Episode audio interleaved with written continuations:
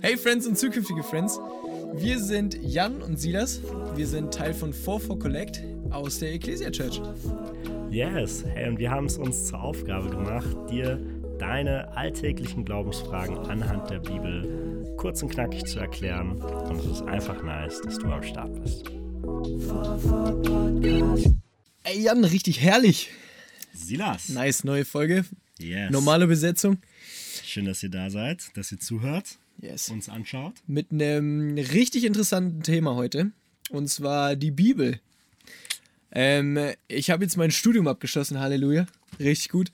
Preis den Und da kam immer die, Fri die, die Frage auf, sie wussten, ich bin Christ, so auch die Frage, ach, und du liest immer noch dieses alte Buch. Ja. Ja, die, das alte Buch, diese Bibel, auch diese, diese Frage dazu, ist die Bibel heute noch up to date? Ja. Ja, kann die heute überhaupt noch was Neues bringen? So, ne? Deswegen, Jan, direkt die Frage an dich: Ist für dich die Bibel relevant und up to date? Ja, es ist tatsächlich voll interessant. Wir haben ja auch als, als Kirche haben wir ja den Wert bei der Ecclesia. So, glaub ich, ich glaube, es ist sogar der erste Visionspunkt, weil ich hatte es auch auf der Arbeit vor kurzem dazu. Äh, da steht, ich kann es nur den groben Wortlaut wiedergeben, dass die Bibel Gottes Wort ist und absolut relevant ist für uns und auch nicht verhandelbar. Und war mein, mein Chef hat das so gelesen und meinte, oh Jan, wenn ich das schon so lese, so seid ihr eine Sekte? so, aber nein, natürlich, das ist die Grundlage für alles und die Bibel ist ein total faszinierendes Buch und ich finde so einfach so, weißt du, so Fakten um die Bibel rum ist interessant. Die Bibel ist das meistverkaufteste Buch, häufiger als Harry Potter. Und das meist geklauteste Buch. Und auch das meistgeklauteste Buch. Richtig interessant, ne? Weil das liegt halt immer in Hotels, mal so in diesen Schubladen rum. Wahrscheinlich heutzutage weniger, aber sehr lange in, in westlichen Ländern. ja. Und ähm, das lassen die Leute dann halt mitgehen. Aber es scheint sie ja zu interessieren, wenn sie es klauen, ne? Und das finde ich so interessant. Ähm, ich, für mich ist die Bibel relevant, weil es Gottes Wort ist. Und jetzt kann man sagen, okay, ist Gott denn jetzt, das ist jetzt Jahrtausende Jahre alt, wir Menschen, wir verändern uns, sagt man so, alle zehn Jahre hat man so eine komplett neue Persönlichkeit, ob das stimmt, weiß ich auch nicht. Ist das nicht bei Gott auch so? Alle zehn Jahre, dann wäre er jetzt so schon Ja, ja, ein paar tausend Mal neuer. Noch öfters, weil er ja Ewigkeit existiert. Ewigkeit, Auf jeden Fall. Äh, wir lesen das dazu in, in 2. Mose 3, in Vers 13. Da, da fragt Mose: Hey, wie, die, wie soll ich dich vorstellen, wenn die Leute mich fragen, wie heißt du?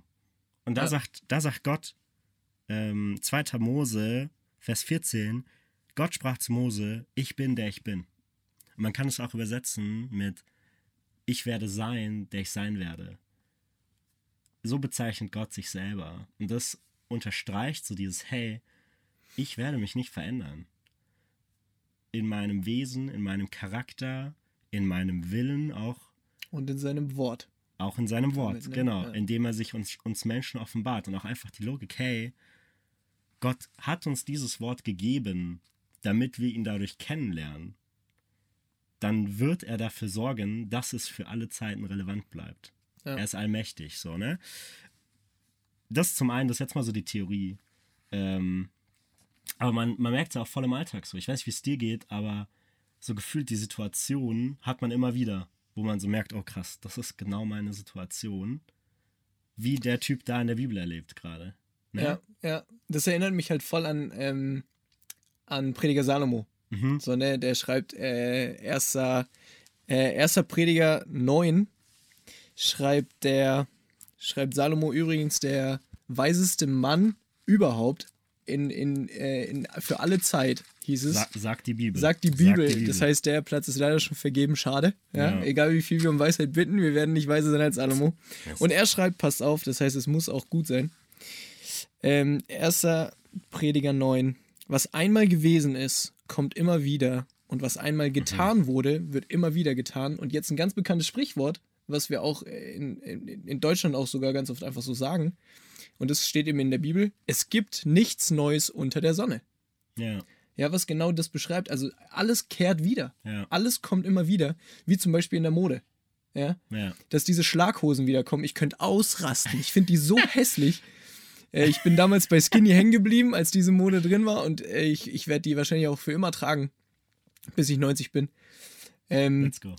Aber tatsächlich, ich glaube auch, dass, dass ganz viele Generationen ähnlich sind zu dem, was sie mal waren. Ja. So, ne? Voll.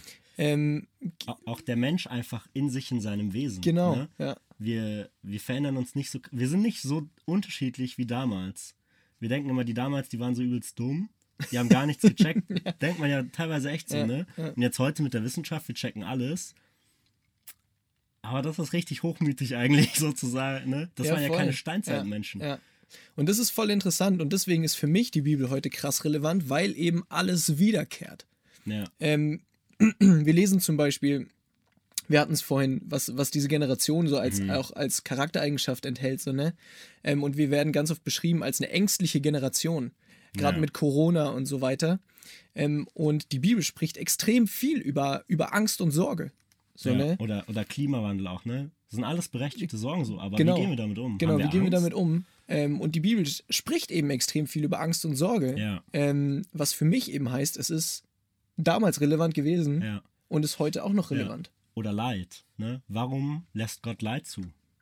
Viele, ich, ich habe einen Kumpel, der sagt, Jan, das macht alles Sinn, was du erzählst mit Gott, aber ich kann nicht daran glauben, dass es ein guter Gott ist, wenn ich mir anschaue, wie viel Leid in der Welt ist. Und das ist so interessant, weil wenn so, wenn du deine Bibel kennst, dann weißt du, im Buch Hiob geht so ganz krass um diese Leitfrage. Da steht es der gerechteste Mann Gottes. Gott liebt diesen Typen und plötzlich steht seine ganze Family. Warum lässt Gott Leid zu? Darum geht dieses Buch. Und das ist das älteste Buch. Ich glaube, man hat so zu diesem Buch so mit die ältesten Bibelfunde überhaupt. Und das ist noch heute Mhm. Eine der relevantesten Fragen, die Leute sich stellen. Ja. Yes, voll. Und aber so allgemein, wenn du so die Bibel, das, das große Ganze betrachtest, ähm, so, ne? Ganz so geil. Einer, einer unserer Jugendlichen hat, hat, das, hat die Frage gestellt, muss ich auch Dritter Mose lesen? Sicher auch Ja, Dritter. da da geht es da geht's um die ganzen Gesetze so, ne? Oh, diese ganzen Und das, Abstammungen. ja, ne? die, keine Ahnung, ähm, es ist zäh manchmal. Muss ich das jetzt auch Ja, lesen? ja, Worum geht es eigentlich in der Bibel als großes, im Großen und Ganzen? Äh, ich ich finde es so cool. Ich durfte letztens ähm, über Beziehungen und so predigen. Und da habe ich mit meinem Dad geredet. Das ist auch einer für mich so ein, so ein Salomone. Und mein Dad hat mir gezeigt, ähm, der hat gesagt, mein Sohn, ja, und wenn das so anfängt, dann weißt du, jetzt kommt was Gutes. Hat er gesagt, mein Sohn, schau dir die Bibel an, fang von vorne an.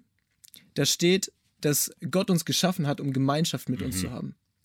Ganz zum Schluss in der Offenbarung geht es darum, wie wir ähm, aufgrund von Sünde eigentlich getrennt sind von ihm, ähm, aber jetzt wieder Gemeinschaft mit ihm haben dürfen. Ja. So, ne? Also am Anfang steht eben, wir können, Yes. also er, er schafft uns für die Gemeinschaft, am Ende, wie wir wieder Gemeinschaft mit ihm haben können. Und alles dazwischen, alle Bücher dazwischen, gehen darum, ähm, wie er es geschaffen hat, dass wir wieder Gemeinschaft haben Ja. können. Und auch, auch Also- sein Wille, dass er mit uns Gemeinschaft haben Genau, möchte. eben ne? dann eben durch Jesus, so, ne, dass wir, Ja. dass wir durchs, dass wir durch sein Opfer wieder Gemeinschaft haben können, obwohl wir Sünde tragen, so. Ja. ähm, und die uns eben weggenommen Ja, wird. voll. Aber tatsächlich, das Buch ist ein einzelnes, also ein reines Beziehungsbuch, von Ja. Anfang bis Ende.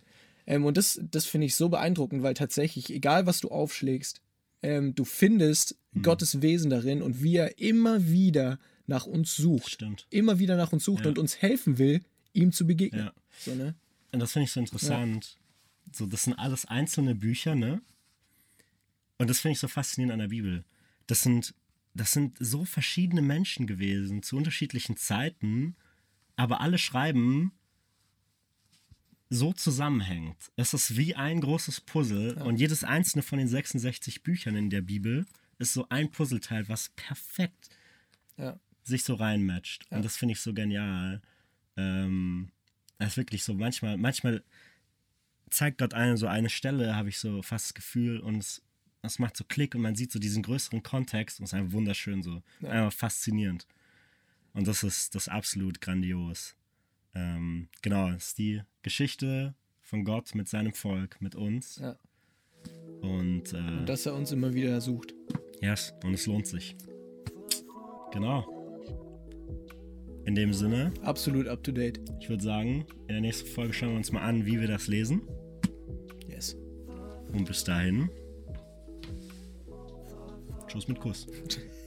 Bis far